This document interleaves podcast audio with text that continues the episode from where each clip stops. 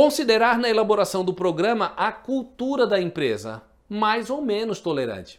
Então, tem algumas empresas que são muito mais tolerantes do que as outras em relação a atrasos, em relação a faltas. Então, ainda que isso seja um problema para a empresa, um problema de assiduidade, será que é o caso aquela cultura de uma empresa, por exemplo, mais tolerante em relação a essa situação, ainda que isso seja de fato um problema, será que é o caso de tentar corrigir essa distorção através de uma política de premiação? Talvez é, não seja, do ponto de vista prático, o melhor caminho para se contornar esse tipo de distorção. Aquelas empresas que são um pouco mais rigorosas em relação à tolerância ou não de atrasos e faltas e que têm um problema muito maior em relação à questão da assiduidade dos seus empregados, talvez seja o melhor caminho para tentar corrigir essa distorção através de uma política de premiação. Então não venha com uma regra pronta, você, advogado, tem uma solução para o seu problema, cliente. Vamos implementar uma política de premiação aqui relacionada à assiduidade. E talvez não faça parte da cultura da empresa, do seu cliente,